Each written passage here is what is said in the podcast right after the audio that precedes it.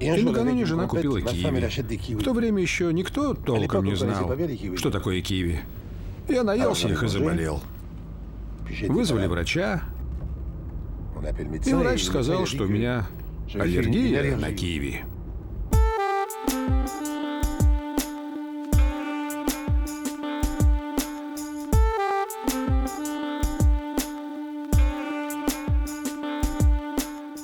Друзья, всем привет! С вами подкаст «Крысиное товарищество», седьмой выпуск. Здесь Лёша и Дамир. Привет.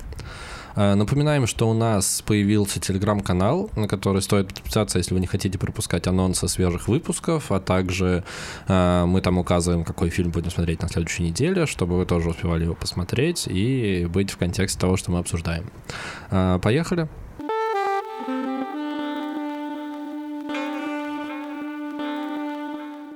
Да, хотелось поговорить э, об образовании, о том, э, э, как, как оно сейчас у нас устроено, что нам э, было прикольно с этим делать. Интересный кейс, потому что мы оба учились в вальдорфской школе. Можем немножко рассказать о том, что это.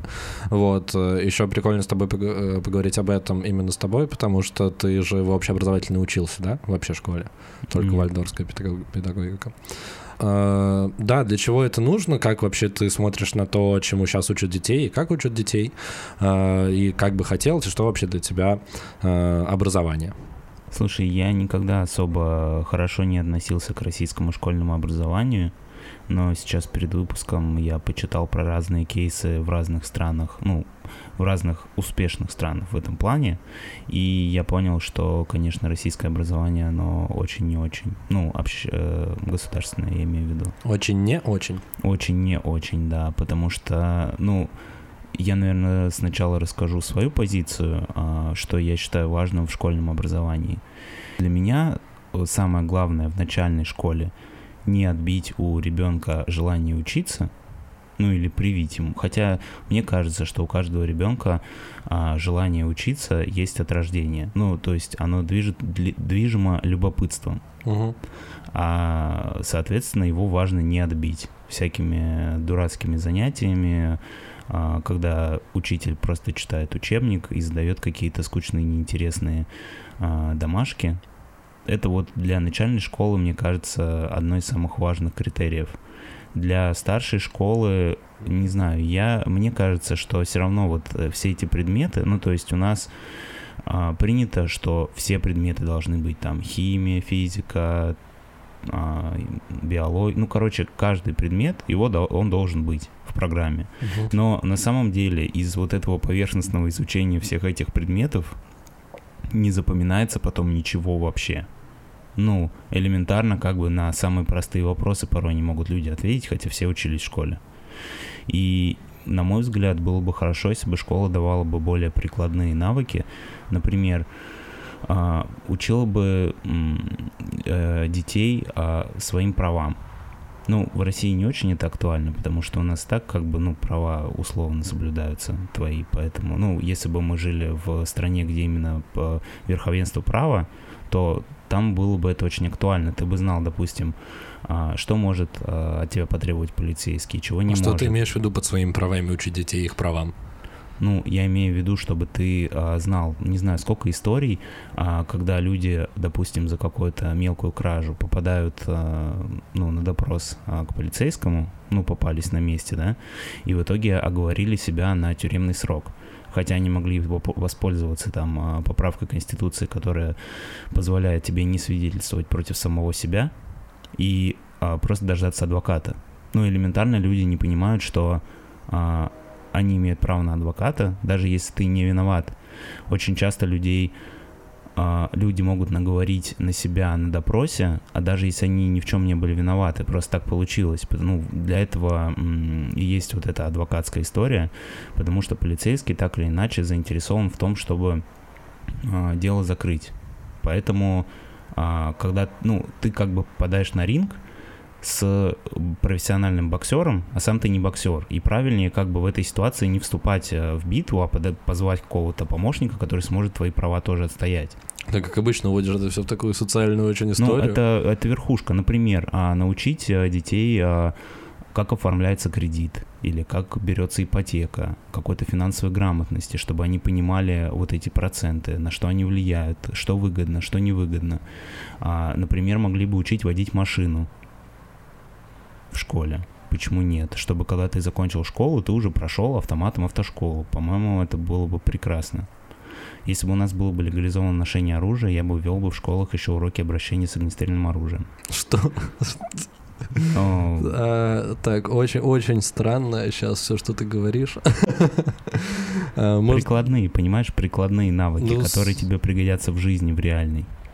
Там, например, как чинить машину элементарно, да, какое-то а, минимальное строение машины, чтобы детям объясняли, допустим, что нужно там каждые 10 тысяч километров а, менять масло в двигателе. Ну, то есть, блин, такие какие-то вещи, которые тебе реально понадобятся. Ну, слушай, ты про такие прикладные штуки, которые ты, в принципе, при а, желании можешь найти в Гугле и разобраться. Было бы желание. И тут я хочу тоже немножко про свое какое-то видение всей этой истории рассказать. Сегодня буквально разговаривал тоже с мамой мамой на эту тему. Она у меня учитель. И она сказала классную штуку, с которой я в целом согласен, что основная цель для ребенка э, в начальных классах, ну и в дальнейшем, это развить э, э, желание учиться, желание узнавать что-то новое, э, а также умение пользоваться информацией, которая к тебе поступает. А, потому что сейчас во многом, ну, мама у меня вальдорский педагог, я думаю, мы чуть позже расскажем про эту систему, чтобы было понятно, о чем речь. Сейчас во многом общеобразовательные школы, настроены на то, что э, ты обязан именно зубрить, ну, то есть не важно, как ты пользуешься информацией, важно, как ты ее э, прочитал и рассказал учителю. А вальдорфская педагогика, она именно настроена на то, что ребенок должен э, узнавать из нескольких источников много разных фактов, и потом делать из этого всего вывод. Ну, то есть пропуская через себя вот эту вот всю информацию, даже в начальных классах какие-то там, поэтому э, нам в школе преподавали э, так все дотошно, то есть мы там весь первый класс, например, не пишем э, ручками, и на изучение там азбуки уходит полгода. Потому что каждую букву, каждую цифру ты пропускаешь через себя, там рассказывают про нее какие-то истории, потому что это просто увлекает детей, и ты уже воспринимаешь букву А не как букву А, а как вот что-то что значимое и что-то интересное. И в дальнейшем это прививает тебе желание как бы узнавать что-то новое. Ну, для меня это на 100% сработало, а, потому что мне было интересно учиться, и я умел пользоваться информацией, которую получаю мы друг другу не особо противоречим на самом деле, потому что я вначале сказал про начальную школу, что в начальной школе, конечно же, самое важное это а, просто поддержать в человеке желание учиться, чтобы он его не потерял. Если он его не потеряет в детстве, то в дальнейшем оно поможет ему как раз а, определить ту область, которой ему интересно заниматься, и максимально самому в нее погрузиться. Ему уже не нужны будут учителя там и учебники, если он сам заинтересуется какой-то его, каким-то вопросом, то он будет это изучать намного более эффективно, чем а, школьник, которого каждый урок муштрует за то, что он там не выучил параграф. Ну, тут просто я скорее зацепил за то, что ты предлагаешь учить детей стрелять. А, я это имею в виду... Ну, смотри, есть страны, а, в которых разрешено огнестрельное оружие. А, ну, для хранения дома. То есть его используют для защиты, допустим, своего дома, если, например, там к тебе ворвался грабитель. Я вообще сторонник гражданского оружия, я считаю, что обезоружить законодательно можно только добропорядочного гражданина. Ну, преступника ты обезоружить не можешь, потому что преступник, в принципе, уже идет на преступление, и он оружие все равно достанет. Ему без разницы, это легально будет или нет. Так к чему это все? Если бы мы жили в стране, где было бы легализовано гражданское оружие, то, я считаю, было бы важным а в последнем классе, например, в одиннадцатом, провести уроки использования огнестрельного оружия, чтобы ребенок, который выпустится из школы, и будет и получит возможность купить это оружие, умел им пользоваться и знал, а, какие могут быть э, связаны с этим а, риски. Так, окей, но мы-то живем в стране, где не легализовано ношение ну, оружия. А, слушай, я просто накидываю, а, какие бы полезные навыки я бы вел в старших а, классах школы, если бы мы жили а, в той стране, которая, мне кажется, была бы идеальной.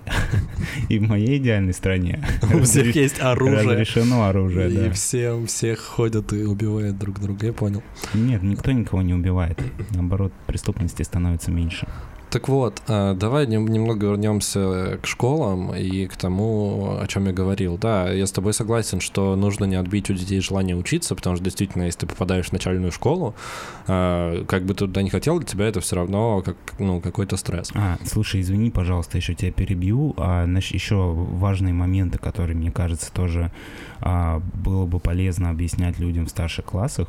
Допустим, а, рассказывать им про наркотики про опасность наркотиков, про их классификации и про то, а, какие могут быть связаны с этим риски. Потому что многие молодые люди а, становятся наркоманами, потому что они просто не знали, к чему это может привести. Ну, слушай, тут э, вопрос восприятия подросткам информации. А, ну, Тебе могут сколько угодно раз что угодно рассказать, но когда ты подросток, ты считаешь, что ты умнее всех. Я понимаю, что а, как бы человек, который не хочет слушать, ему сколько не рассказывай, он это не запомнит и не поймет, и не примет. Но, тем не менее, если бы а, в школах рассказывали не только а, информацию в плане все наркотики зло и это ад и все и вообще даже никогда о них не думайте, а рассказывали, что вот есть, допустим, такие наркотики, есть такие, да, там какие-то про какие-то исследования бы рассказывали, чтобы человек на какой-то достоверной информации, ну, не которую учитель придумал сам, а которая есть, допустим, там исследования ученых, ну, все равно эта тема так или иначе изучается. Он понимал, и, допустим, какой-то наркотик, может быть, он там захочет попробовать какой-нибудь легкий, там, какую-нибудь марихуану, да, который не так опасно, а, но зато он будет знать совершенно точно, что если взять какой-нибудь синтетический дизайнерский наркотик а, и его как бы употребить, то это может повести непоправимые а, на твою жизнь последствия даже с одного раза. Ну, то есть, чтобы просто человек а, понимал, а, что ну, что может, э, какое употребление каких веществ может, что может привести для него. Потому что сейчас, я думаю, что большинство людей это, это с этим вообще не знакомо. Для них все наркотики — это какое-то одно большое зло, и совершенно никто не разбирается, ну, никто не а, думает о том, что они все-таки разные. И как бы в этом разрезе те же сигареты, никотин или алкоголь — это тоже наркотики, в принципе, такие же. Ну, слушай, у меня нет ощущения... Но они не классифицируются как наркотики. У меня нет ощущения, что то, о чем ты говоришь, это настолько необходимо детям в школе. Ну, не, я, я понимаю твой месседж, что, ну, то есть такие прикладные, понятные штуки, которые тебя в дальнейшем да, упростят жизнь. элементарные вещи, что, допустим, нельзя колоться одной иголкой. Ну, я думаю, что многие дети в неблагополучных а, каких-то регионах, они даже этого не знают. Ну, что это тупо тебя, ты можешь заразиться какой-то болезнью, от которой ты умрешь. Ну, слушай, тут мы зарываемся еще в э, места и э, в события, которые где-то там происходят, то есть такие гипотетические ситуации происходят. Э, я понимаю, о чем речь, давай, давай все-таки я попробую тебя да, вернуть. Немножко, да, ушли как-то. Да, опять. ты прям с первого же предложения начал уходить в свою любимую тему. А... Наркотики и оружие. Мои любимые темы. Наркотики, оружие и дети. Да, все, что ты любишь. Давай вернемся обратно к образованию. Ты, а, мы рассказали, а, чем отличается подход вальдорской педагогики от обычной. И ты хотел что-то Да, я хотел что... еще про, про да. младшие классы рассказала, про старшие классы, что, как, как я это себе вижу. А, мне кажется, самое прикольное, что можно дать э, детям. И опять же, э, мне кажется, во многих, ну, в Германии, насколько я помню, точно есть такая тема, что в старших классах дети начинают заниматься проектной деятельностью. Ну, то есть они выбирают какой-то проект и делают его какое-то время, там, несколько месяцев, год, полгода, его защищают на свободную тему, которая им нравится, вот, которой они хотят разобраться, и это дополнительно мотивирует ребенка э, как-то вовлекаться в процесс образования. Вот, когда ты делаешь то, что тебе нравится, э, тебе интересно этим заниматься, когда ты разбираешься в интересующей тебя теме. И, соответственно, это тебя дополнительно учит тому, Опять же, как работать с информацией, как ее обрабатывать, как ее структурировать. Ну, то есть основное э, для меня, что, на мой взгляд, самое важное это в старших классах, это именно научить ребенка работать с информацией, уметь ее как-то стру структурировать и делать какие-то из этого выводы. У нас э, в школе пытались такую штуку вводить, но это было сделано достаточно странно, и это, ну, у меня так и не получилось этой истории до конца вдохновиться, мне кажется. Но в целом подход клевый, и если это делать клево, ну, то есть, соответственно, э, в начальных школах детям прививают э, желание учиться, вот, во всем разбираться, чтобы они умели не просто зубрить правила, а каким-то образом мыслить и делать логические выводы, после чего это в средней и старшей школе выливается в какую-то проектную деятельность, и, соответственно, ребенок сам, э, ну, он воспринимает это как игру, э, которая выливается в какой-то клевый продукт в конце. И, соответственно, потом, когда ты выходишь в большой мир, там, в институт, э, работать начинаешь, у тебя уже есть вот этот вот навык, вот этот вот азарт, который у тебя включается, который ты еще в школе приобрел. И, соответственно, тебе проще адаптироваться к окружающему миру. На мой взгляд, в общеобразовательных школах у нас это не очень хорошо реализовано, ну, точнее, вообще, возможно, почти не реализовано реализовано, потому что там подход такой, что ты там на уроке читаешь параграф, решаешь примеры, потом возвращаешься домой, делал домашнее задание, и на следующий день, соответственно, следующий параграф разбираете. Ну, то есть э, это тебе не дает какого-то люфта в том, чтобы что-то еще узнать. Э, опять же, вернемся к вальдорской педагогике, у нас э, как таковых учебников сначала, ну, в начальных классах вообще не было. Твой мозг не привязан к одному источнику, ты как бы погружаешься в процесс познания таким эмпирическим методом, э, получаешь знания. Да, я помню, ну, расскажу немножко личную историю. Я помню, как э, когда у нас, по-моему, в третьем классе или в четвертом началась, ну, вот эта база биологии, мы просто ходили вокруг школы и наблюдали за цветами. То есть у нас было задание а, описать несколько разных цветов своими словами, без какого-то задания, просто записать наблюдение, а затем понять, что их объединяет. Ну, это просто как пример, чтобы было понятно, о чем Леша говорит. Да, возможно, непогруженным людям это кажется немножко странным, но, на мой взгляд, именно такие вещи э, помогают ребенку получать интерес и относиться э, ну, с интересом к материалу, который он изучает. Тоже приведу пример. Э, у нас в каком классе? В седьмом или в шестом начинается химия, где, где-то в этом районе, седьмой и шестой класс. И опять же нет учебников, а, и мы просто там а, каждый урок делаем какой-то эксперимент. А, ну, то есть э, добавляем там щелочь в кислоту. Причем такая ситуация происходит, что учитель смотрит со стороны, мы все делаем сами. Вот у нас класс, вот, мы проводим какой-то эксперимент, после чего, как в твоем примере, мы должны его описать. Что, по нашему мнению, произошло, почему это произошло, и как бы э, собираем вот несколько экспериментов, потом начинаем их как-то связывать, и уже потом в конце мы открываем какой-то учебник и понимаем, что вот это произошло потому-то, потому-то, и сравниваем с тем, как мы это поняли. Ну да, ты как бы сам изучаешь, э, ну, проводишь некую вот, э, как будто бы ты сам проводишь эксперимент, и э, такая система нацелена на то, чтобы ты сам пришел к ответу, а потом его узнал, а не сначала узнал ответ, а потом делал эксперимент, чтобы получить заведомо уже известный да, уже известный результат результат, за счет чего получается азарт, за счет чего, я говорю, это какое-то непередаваемое ощущение, когда ты сам это понял, и потом то, что ты понял, оно сошлось с тем, что на самом деле. Да, мне было интересно с тобой еще поговорить, потому что ты же, вот, считай, полностью прошел от начала до конца вальдорскую школу. Ты был в вальдорском садике или нет? А, по-моему, по-моему, да. Но я не уверен.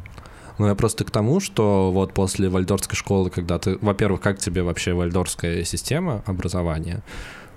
Слушай, ну, начнем с того, что, как я уже на каком-то выпуске говорил, я очень плохо помню все в своей жизни, не считая последних двух недель.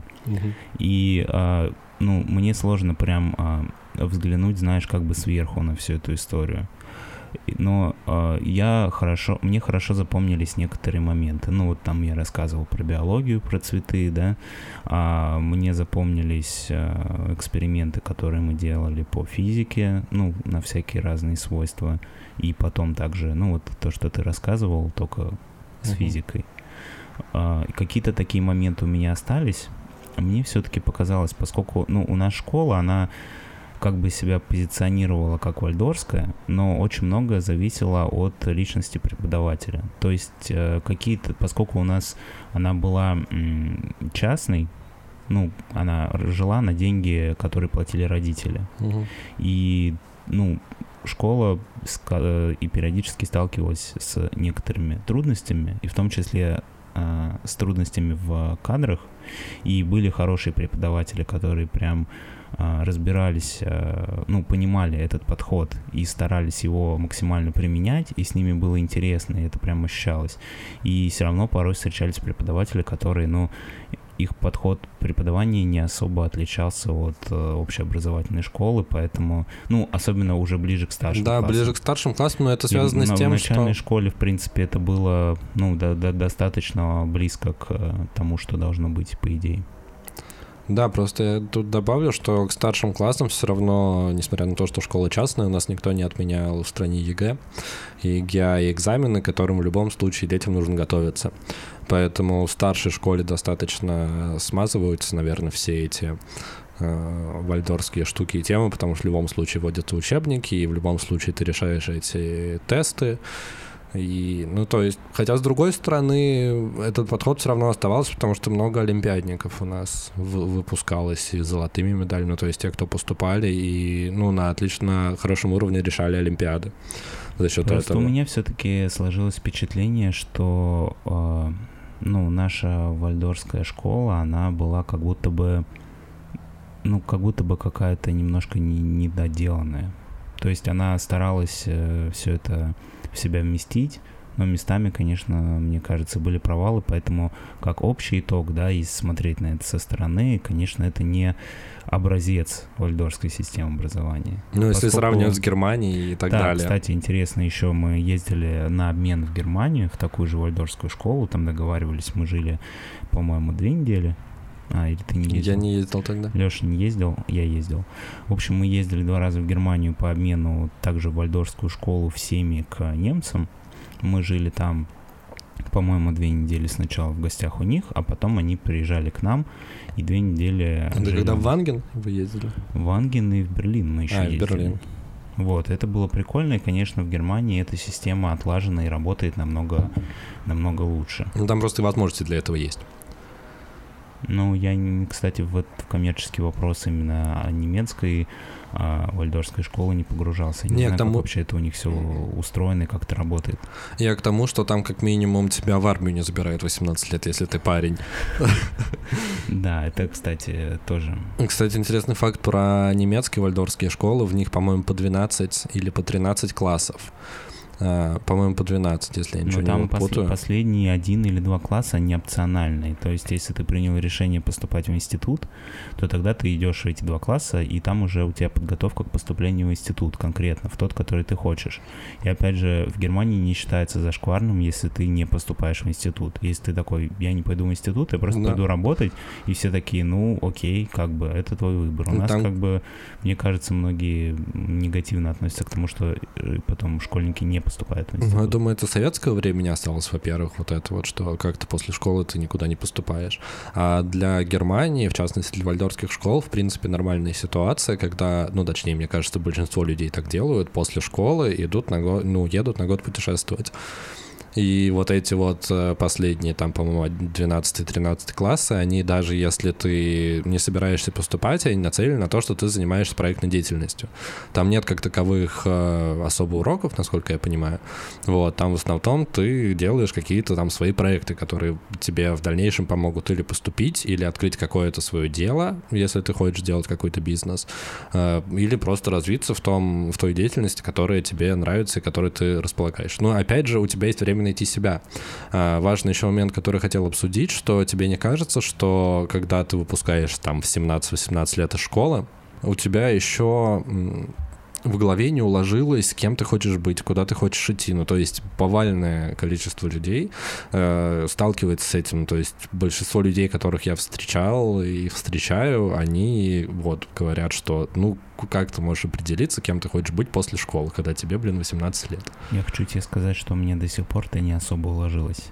Вот, а тебя ставят, ну, то есть он, ты, он, у нас ты попадаешь в такую ситуацию, особенно если ты из какой-то консервативной семьи и учился в общеобразовательной школе, и твои родители давят на тебя, что ты обязан поступить хоть куда-то, то у тебя просто, блин, не остается выбора.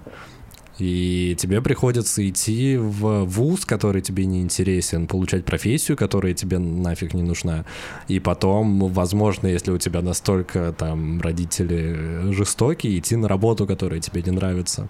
А Я потом тебе сказал, уже... Не получать профессию, которая тебе не нужна, а получать диплом, который тебе не нужен. Ну, это тоже, да. да. Тоже в этом есть э, некая разница. Ну, потому что я, если кому-то интересен свой диплом, а закончил институт в 2016 году. Я его положил в ящик, и с тех пор, за 4 года, я его ни разу оттуда не доставал.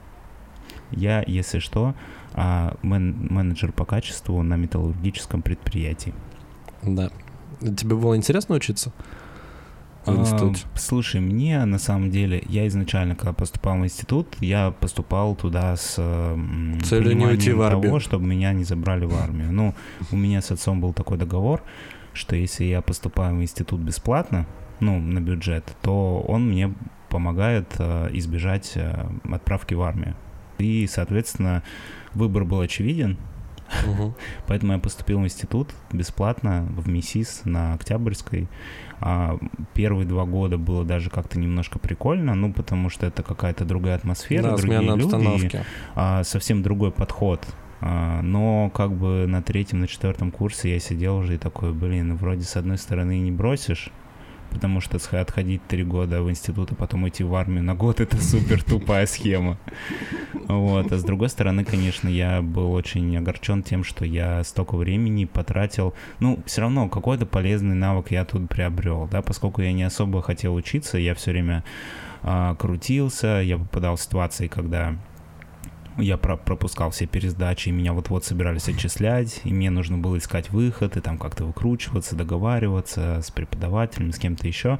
Это некий полезный опыт мне дало.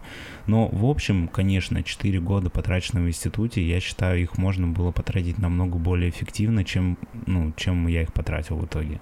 То есть, э, если бы я сейчас бы вернулся бы в 2013 год, когда я поступал в институт, я бы, конечно, не пошел бы туда еще раз, я бы пошел, ну, я уже, в принципе, у меня есть понимание, куда бы я хотел пойти, и там бы я уже бы учился, потому что мне это интересно. А так я просто пришел. А куда бы ты хотел пойти? Я бы сейчас, наверное, поступал в какой-нибудь ВАВГИК или в ГИТР на режиссуру, я думаю. Слушай, а на тот момент ты еще не понимал, что хочешь этим заниматься? Слушай, я вообще это понял, наверное, а, пару лет назад. А, да, давай я про себя расскажу. Спроси, а ты Давай, а ты что? А ты что, Алексей? Расскажи нам, как прошло твое образование? Что? Не пожалел ли ты, когда поступал в институт? Нет, вообще. Как тебе я удалось я, вообще? Я, я сейчас буду тут все сахаром таким. Я знаю, знаю, я просто знаю эту историю. Вот, кстати, интересно было бы послушать, а, как тебе удалось. Я считаю, что очень немногим людям это удалось. Так точно попасть э, туда, куда ты хотел пойти учиться, отучиться и устроиться работать туда, а, куда ты отучился, и в итоге, ну, за все это время не пожалеть и не ошибиться. Ну, слушай, я тоже вспоминая... Ладно, я вообще дизайнер, а сейчас уже сейчас уже арт-директор, но был дизайнером совсем, совсем недавно в рекламном агентстве. Э, вот, после школы у меня вообще не было раздумий, куда поступать, я знал, что хочу пойти на дизайн, э, и вообще учась в... После того, как я закончил, по-моему, 10 класс, я решил, что хочу заниматься анимацией, потому что мне всегда было это, это интересно. Узнал про программу Flash. Э, в ней можно было мультики рисовать, может, помните всякие эти старые флеш-игры. Я решил этим заниматься и подум- ну, начал разбираться потихоньку в программе и подумал, как бы это ну, на деле применять. Поискал э, какие-то вакансии и в итоге устроился под мастерием э, флеш-аниматора в рекламном агентстве. Просто мне еще было сколько лет, э, 16-15, не помню. Меня туда причем взяли несовершеннолетнего на стажировку. А, в итоге я туда устроился и э, какое-то время работал, мне это нравилось, но потом э, начался 11 класс, подготовка к ЕГЭ, и я не потянул всю эту историю, я не смог, ну, я хотел еще оставаться, по полдня приходить хотя бы, чтобы в этом во всем развиваться, но я не потянул и решил, короче, типа забить. Но в любом случае это во мне зародило вот этот вот интерес ко всей этой тематике дизайнерской, я решил поступать на быть веб-дизайнером, потому что это, в принципе, какой-то год, 2013 или 2014, где-то так. Мне бы это было интересно, но в России на тот момент этому нигде не учили. Сейчас, как любые курсы по дизайну, которые ты просто убиваешь в интернете, это 100% веб-дизайн, потому что сейчас это вообще везде. На, на тот момент в ВУЗе этому нигде не учили. Собственно, я решил пойти на более обычную специальность, на графический дизайн, э, посмотрел, где этому у нас учат, а так сложилось, что моя подруга знакомая э, училась в ВУЗе как раз на дизайнера, но на дизайнера одежды. Я с ней там списался, звонился, спросил, что там где, как вообще там тебе учиться. Она сказала, ой, все так классно, все так круто. И в итоге я сходил в вуз, где она училась на дизайн открытых дверей, и понял, что все, я сюда и приду. И в итоге, собственно, да, я весь э, э, год изучал все эти программы, Photoshop, Illustrator и так далее, и готовился к поступлению. Ну, как сказать, готовился, не, не особо я готовился. Вот, но что-то делал. Какие-то там книжки читал, готовился к ЕГЭ, наверное. И в итоге, собственно, да, в тот вуз, который я сходил на день открытых дверей, только туда подавал документы, и туда я, собственно, и пошел, и мне с самого начала это все очень понравилось. Ну, мне, в принципе, всегда было супер интересно учиться. Я не могу сказать, что я очень э, трудолюбивый был человек э, в школе. Ну, то есть я так достаточно. Я просто, типа, делал, что, что нравится. Вот, и не особо прикладывал усилия, но при этом всегда у меня были хорошие оценки, всегда все легко давалось, вот, потому что если мне нужно было в чем-то разобраться, я в этом всегда умел быстро разобраться. И, собственно, собственно, в ВУЗе такая ситуация получилась, плюс я же еще такой супер э, шило в жопе, очень активная, тут же там староста, совет, вот эта вот вся тема пошла, пошла, пошла, пошла, ну и плюс у нас были клевые преподаватели. Э, действительно классные, я учился в э, Институте дизайна и рекламы на Мариной роще небольшой вуз, который открыли просто несколько, насколько я понимаю, друзей, которые э, преподаватели Строгановки, Национального института дизайна, еще откуда, ну, короче, крутые специалисты, которые вот работают в больших известных вузах, они решили открыть свой частный. И, собственно, я туда и поступил. Первые два года мне было интересно учиться, и прям здорово. А потом наш вуз лишили аккредитации, потому что у государства пошла политика на то, что Э, нужно чтобы все поступали... Нужно больше золота. Нужно, чтобы люди шли в армию или поступали в техникум, потому что технических специалистов после 2010 года становилось с каждым годом все меньше и меньше. И, собственно, система была какая? Очень подняли баллы для поступления по гуманитарным специальностям, и опустили баллы во всяких техникумах и ПТУ. Благодаря этому у меня есть высшее образование. Да. А все частные вузы, куда можно было поступить и учиться, ну, куда, собственно, начали сваливать все крутые преподаватели, а, просто начали один за одним лишать э, лицензии, аккредитации, и, собственно, я попал под всю эту историю, меня там должны были тоже в армию забрать. Ну, короче, все равно это все нормально как-то прошло. Но в связи с тем, что аккредитации лишили, очень многие преподаватели ушли из института, и пришли какие-то стрёмные чуваки, которым было не особо интересно с нами работать, и, собственно, начало это все как-то потихоньку загибаться. Я понял, что, ну, ну, уже не очень круто, это, наверное, на курсе третьем. Я понял, что мне нужно идти что-то уже работать потихоньку. Опять же, на, на, нашел стажировку, пришел э, в рекламное агентство, в то же, где я э, когда-то много лет назад учился анимации, меня HR вспомнила, и, собственно, взяла уже дизайнером. Там я начал работать какое-то время, работал, работал. Мне это супер нравилось, как...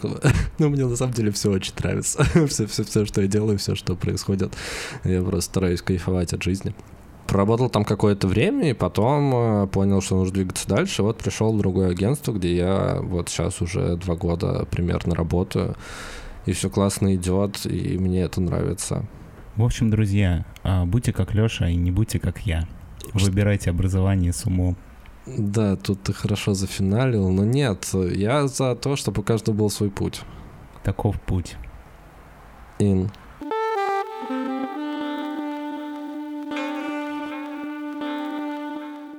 Сегодня мы обсудим фильм «Клуб завтрак».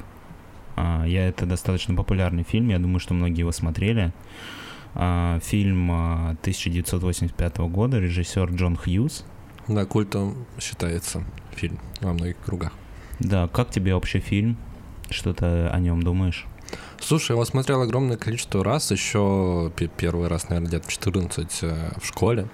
На тот момент мне он очень э, понравился, потому что, ну, он вообще рассказывает о, о детях, э, которые ну, там несколько человек. Вообще он ну, такой достаточно камерный, он весь проходит в чуть ли не в одной локации в школе несколько персонажей дети, которые совершили какой-то проступок. Э, за... И за это их э, наказали тем, что они должны в субботу прийти в школу и провести там весь день. Вот, им дает директор школы э, задание написать сочинение о том, кем они являются. Соответственно, вокруг этого всего разворачивается какой-то сюжет. Персонажи никак друг с другом не связаны из-за случайных стечения обстоятельств оказались все в одном месте, им приходится общаться каким-то образом. И, собственно, вот этой вот психологии на общении построен весь фильм. А, он мне очень нравится, я очень люблю, достаточно часто пересматриваю из-за музыки, из-за актеров, и, в принципе, история э, клевая. Тебе как фильм, ты его смотрел или ты его первый раз только видел? Вот, Нет, я его, конечно, смотрел до этого, пересмотрел на этой неделе специально под выпуск, чтобы обновить. Фильм классный. Это, кстати, один, ну вот знаешь, бывают иногда такие фильмы, которые как бы и актеры там не были особо звездные, и режиссер вроде тоже не снимал прям крутых фильмов до этого. И как-то вот он должен был быть обычный фильм, но в итоге он становится культовым, потому что вот так сходятся звезды, что а, вот это так прорывает. Ну, то я несколько таких примеров а, знаю, и мне кажется, это один из этих фильмов, когда прям звезды сошлись над этой командой. Ну, слушай, там я читал, что критики его достаточно холодно восприняли. Плюс это 80-е, когда было достаточно много такого в Америке, да, фильм американский, э, достаточно много такого подросткового кино, э, нацеленное на тинейджеров, вот, на школьников. Э, и этот фильм получил достаточно такие холодные отзывы у всех критиков, но при этом среди молодежи американской он как раз стал культовым. Собственно, эти дети, когда они становились старше, они и возводили этот фильм в культ, потому что он им невероятно зашел. Можно сказать пару слов о персонажей, что там, по сути, каждый из э, героев фильма э, олицетворяет собой какой-то срез э, американской старшей школы. Ну, то есть там есть какой-то спортсмен, э, есть ботаник, есть э, такая красотка, которая, возможно, черлидерша. Типа королева школы. Да, королева школы. Есть э, хулиган, и кто это все? все? И очень странная девочка, которая. А, да, да, да, да, да, да, да. Прям капец а, а, одна, одна ну, странная изгой, девочка. наверное, это называется. Да, типа изгой. Вот, и, собственно, прикол это и вся драматургия фильма построена на том, что эти люди, которые в обычной школьной жизни никак не пересекаются, потому что они, соответственно, ну, относятся к разным социальным группам в школе. Вот, ну, то есть вряд ли там э, спортсмен, э, который там э, особо не учится и думает только об американском футболе, или там королева школы будет, будет общаться с каким-то ботаником, который постоянно там э, играет в видеоигры и думает только о физике, химии или о чем-то еще. Но из-за того, что они, как я уже говорил, оказались в одном месте, им приходится как-то взаимодействовать. Ты еще скажешь что-нибудь про фильм, или мы перейдем уже к детальному обсуждению?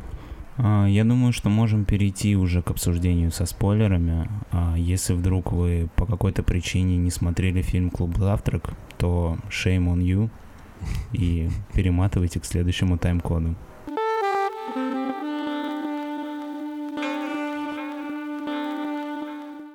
А, собственно, здесь э, не особо интересно пересказывать сюжет, потому что он не имеет какого-то такого долгого линейного повествования.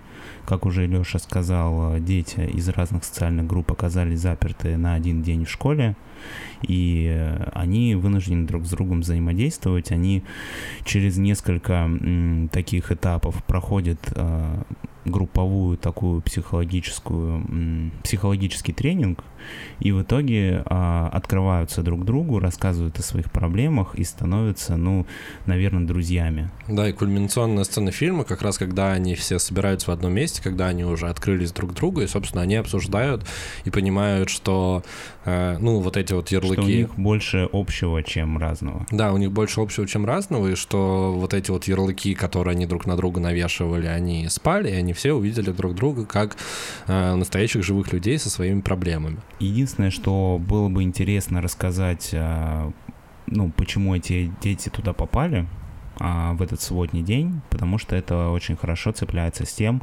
какая психологическая проблема их преследует ну, Бендер, а, Джон Бендер, главный хулиган, он, в принципе, все время, я так понимаю, тусуется. Да, он, субботам, он, он каждую субботу он, в принципе, там проводит. Ну, у него проблемы с семьей, он часто сталкивается с домашним насилием, и как бы ему тяжело показывать свои эмоции, он такой а, строит из себя непробиваемого чувака.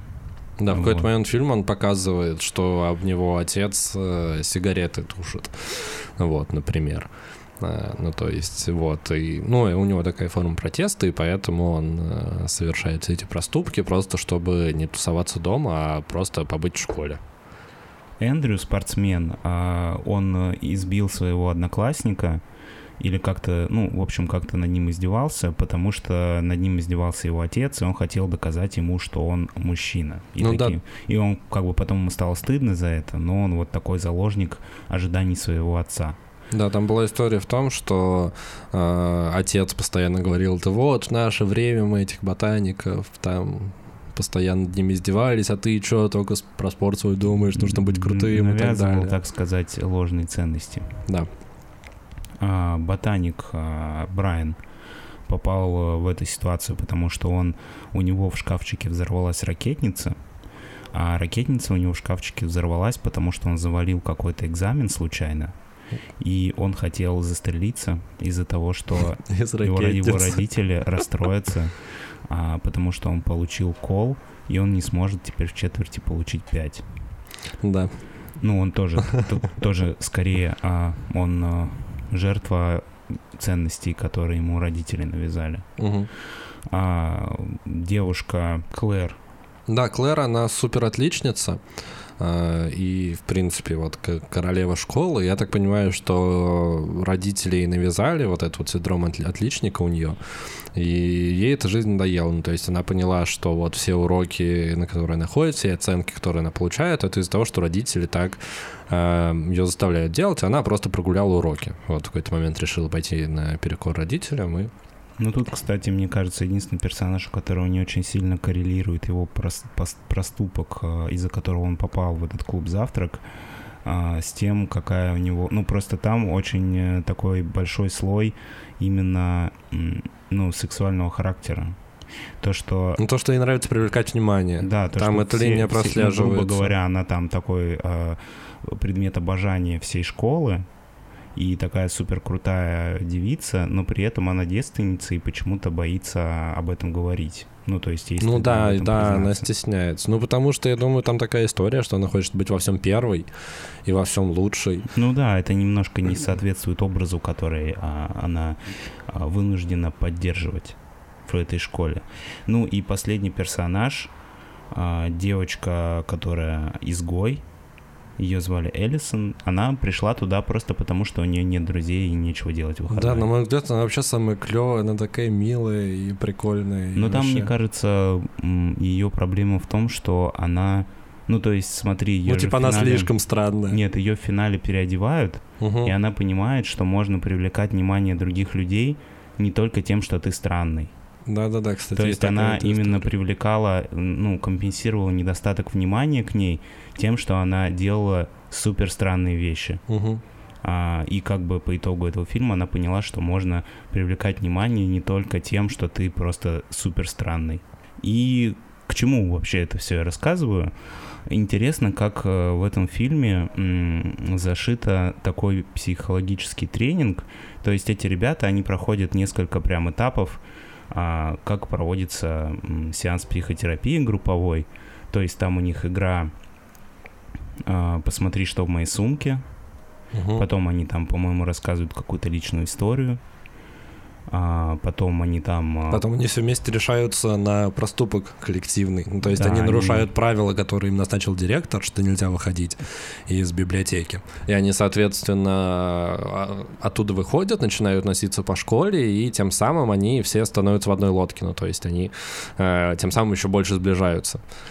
Потом они вместе курят косяк.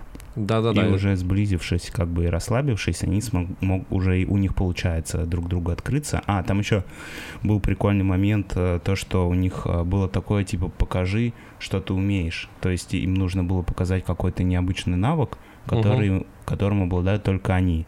Ну, неочевидный.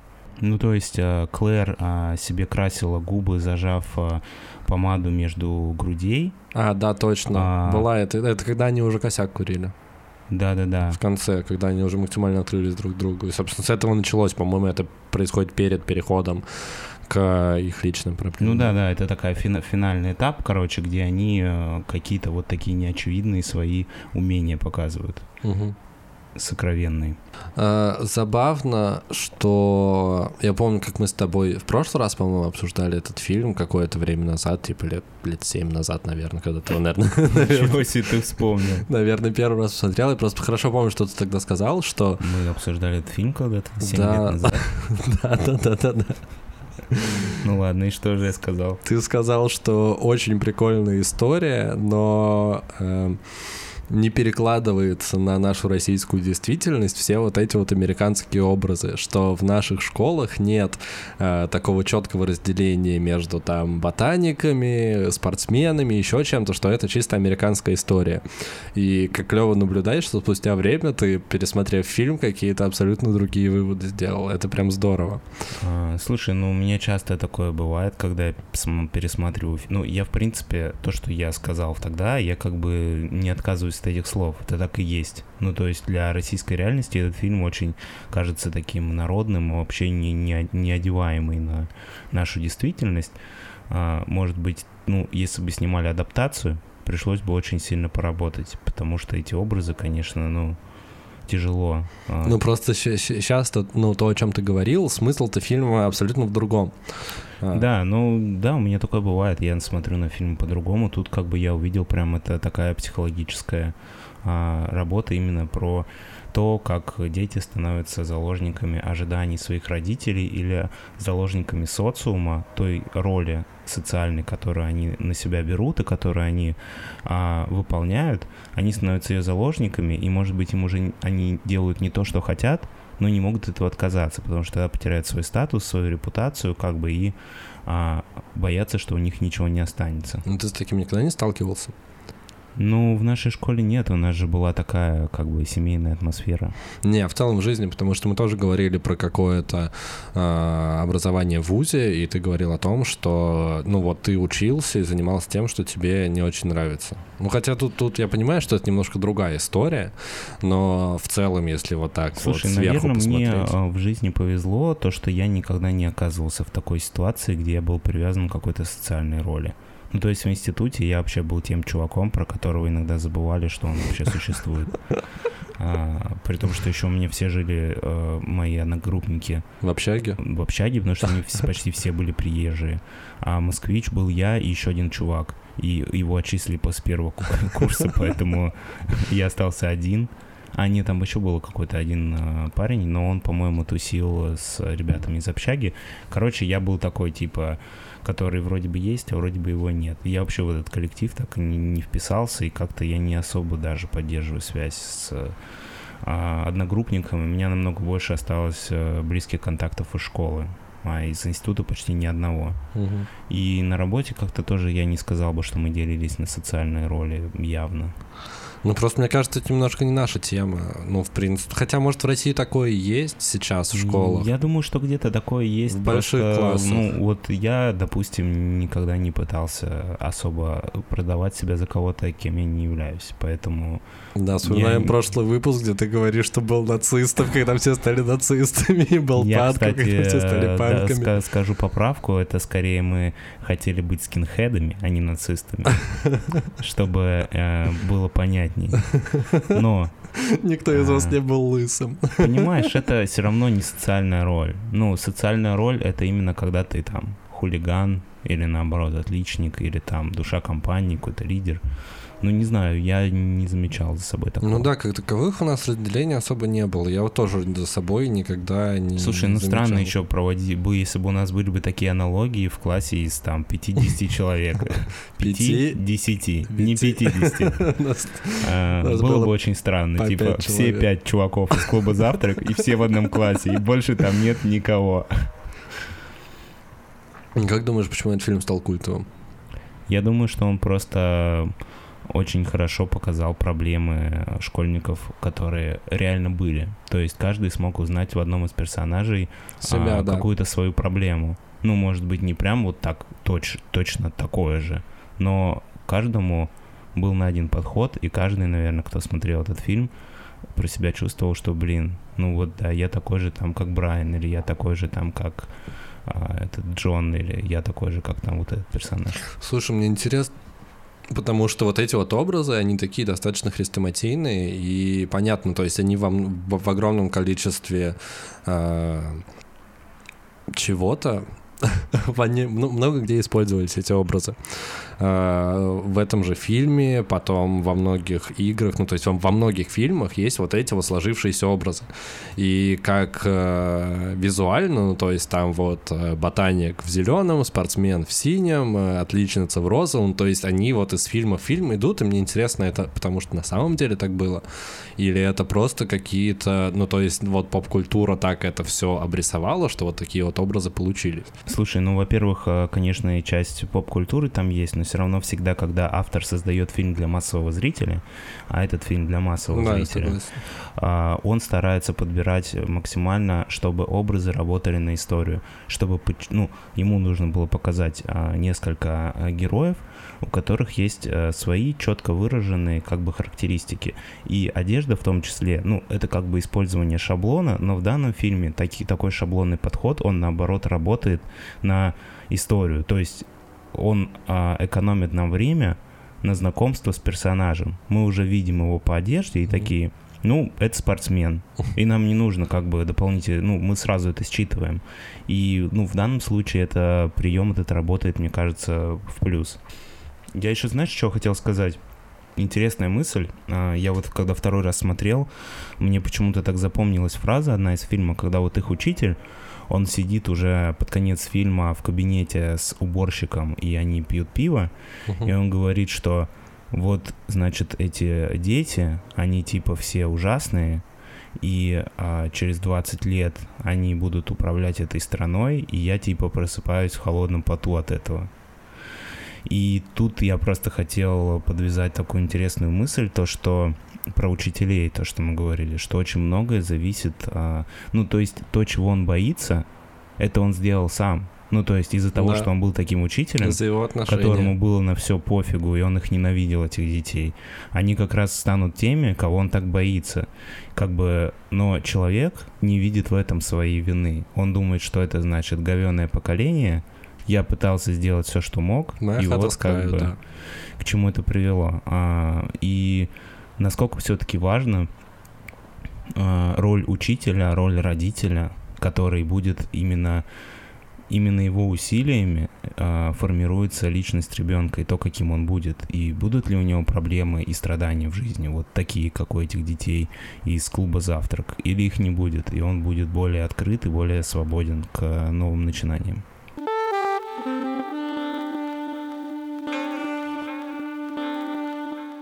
Ты знаешь что-нибудь про аллергию? Да, я ж аллергик. Что? Я имею в виду, мне всегда было интересно, каким образом у тебя появляется аллергия. А у тебя на что нет аллергии? У меня есть аллергия на котов, но парадокс в том, а, что я до какого-то возраста, там, до 8 лет или до 12 лет, я жил с котом, у меня был кот, и я типа с ним нормально жил, а потом он умер, и потом у меня началась аллергия на кота. Я подумал, а что если аллергия это типа, знаешь, психологическая травма. Что? Ты уверен, что мы будем это обсуждать? Но потом я подумал, что, скорее всего, нет, потому что вот если бы я мог зайти в комнату, где есть кот, но я бы не знал о коте, и у меня бы не началась аллергия, то сто процентов это было бы в голове. Но... А ты не проводил такие эксперименты? Я не проводил, но мой внутренний опыт мне подсказывает, что у меня будет аллергия, если да, я зайду в квартиру с котом, всего. да. Слушай, мы даже были в какой-то момент на какой-то тусовке. Я помню, что у тебя началась аллергия на что-то. Ты спросил, есть ли типа кошки или собаки. Оказалось, что есть.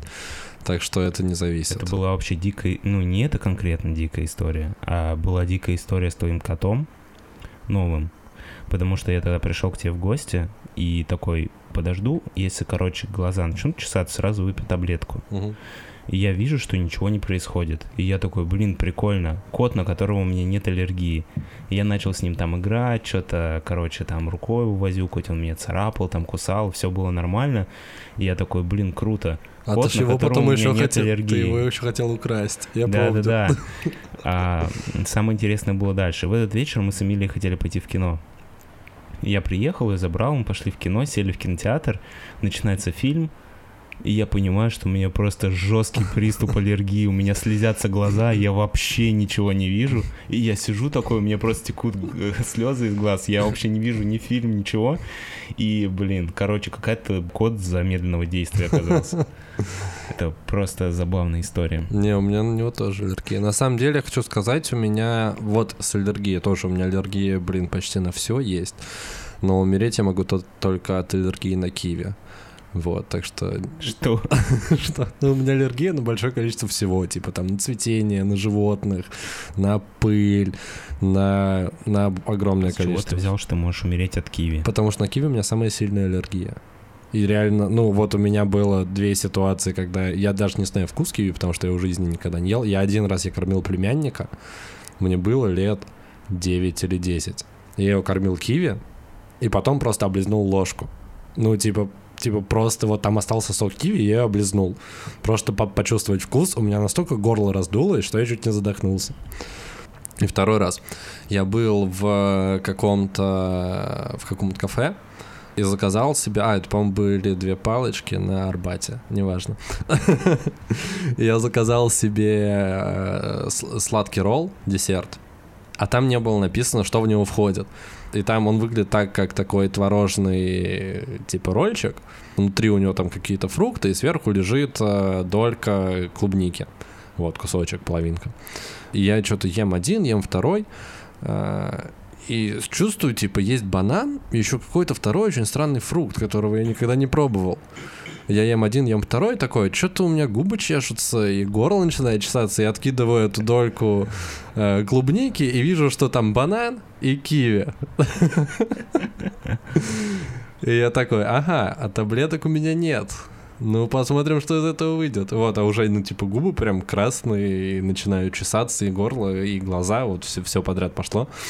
Вот, я подзываю официантку, и такой, девушка, у вас... А я, я специально посмотрел, в меню не было написано, что за фрукты входит в состав. Он такой, девушка, э, у меня аллергия на киви, а вот тут вот киви я съел. Вы понимаете, что вы меня убили? Она такая, окей, что, что мы будем с этим делать? Я такой, можете, пожалуйста... Вызывайте скорую. Я такой, у вас есть, типа, аптечка или что-нибудь такое? Может быть, там есть, типа, антигистаминные, чтобы я выпил? Она такая, сейчас хожу, посмотрю, уходит. Вот я такой, «А пока принесите воды, короче, ну, типа, обычно, когда, ну, аллергический приступ начинается, вот, можно воды много выпить и, ну, типа, более-менее проходит, если не сильно еще. Я такой, типа, пока принесите воды и узнайте, есть ли таблетки. А, она уходит, ее нет, блин, 15 минут. Я такой, так, если бы у меня была сильная аллергия, я бы уже, я бы уже все. Вот, она приходит такая, типа, вот вода, к сожалению, этого, короче, этих штук нет. Я такой, так, хорошо, давайте, типа, я буду просто пить воду, но если мне станет плохо, скорую, пожалуйста, вызывайте как можно быстрее. Она такая, да, хорошо, и уходит. И до конца вечера она ни разу не подошла, даже чтобы попросить счет, ну, то есть у меня все прошло, но чтобы попросить счет, мне пришлось к ней подойти, ну, то есть она, видимо, я не знаю, она вообще себя непрофессионально вела в этой ситуации.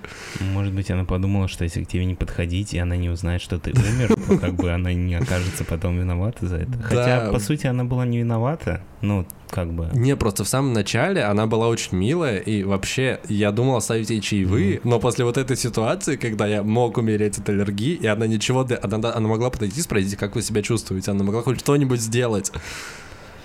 Но нет. Ты ее напугал. Возможно, но она себя вела неправильно. Человек может умереть от аллергии, а она просто такая, типа, хорошо, и ушла, и ее нет очень долго. Да, если бы ты был Суперменом, то криптонит был бы твоим киви. Киви был бы моим криптонитом. Да. Кстати, блин, было бы забавно, если бы в комиксах про Супермена его убивала не какая-то непонятная инопланетная хрень, а Киви.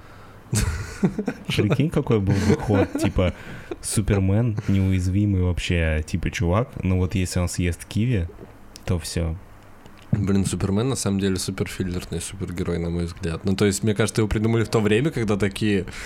Так, ну он... Нам нужен какой-то супергерой, и это будет Супермен, и он может все. Ну, и, да, его, и ему ничто не может навредить. Какой-то он... Э, какой-то... Нет э, человеческого в нем как будто бы ничего. Ну, потому что он инопланетянин. Но нет, я к тому, что я удивлен, что про него до сих пор пишут комиксы и снимают э, фильмы и так далее. Хотя, мне кажется, он уже вообще, ну туда пытаются накрутить э, какую-то там личную драму, еще что-то, но по факту от него нужно было уже отказаться от этого супергероя, потому что он слишком, слишком крутой. Ой, можно еще про этого, про Супермена? Есть э, вселенная комиксов, э, в которой э, Супермена воспитал Сталин. Это официальный комикс от DC. Там Супермен коммунист. Вот. И его вроде как должны экранизировать там в ближайшие 2-3 года. А чем все это закончилось? Я не знаю, я просто читал этот факт и видел я обложку. Я никогда в жизни не хотел жить в мире, где Сталин воспитал Супермена. Это Мне просто... кажется, это ужасный мир. Я просто думал, что это прикол, потому что я просто эту картинку увидел в интернете, нагуглил, и действительно а есть он... такой комикс. Он типа протагонист в этом комиксе? Я не знаю. Я не настолько погружался, я просто проверил факт. И факт mm-hmm. этого есть, и вроде как это должны экранизировать. Просто мне кажется, что в таком сеттинге он должен быть суперзлодеем. Ну, скорее всего, потому что это, я думаю, комикс из... Э, а Сталин воспитывал... Ой, Сталин. Гитлер воспитывал кого-то супергероя в этом комиксе? Я не знаю. Друзья, не ешьте киви, если у вас на них аллергия, и не доверяйте Сталину воспитывать своих детей, особенно если ваш ребенок супермен.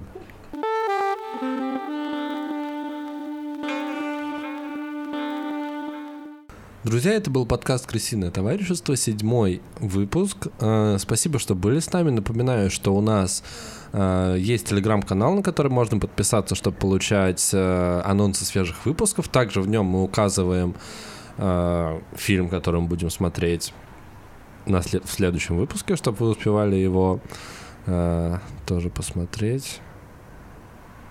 Ну да. Подписывайтесь, э, ставьте лайки, делитесь с друзьями. С вами были Лёша и Дамир. Пока-пока. Пока. -пока. Пока.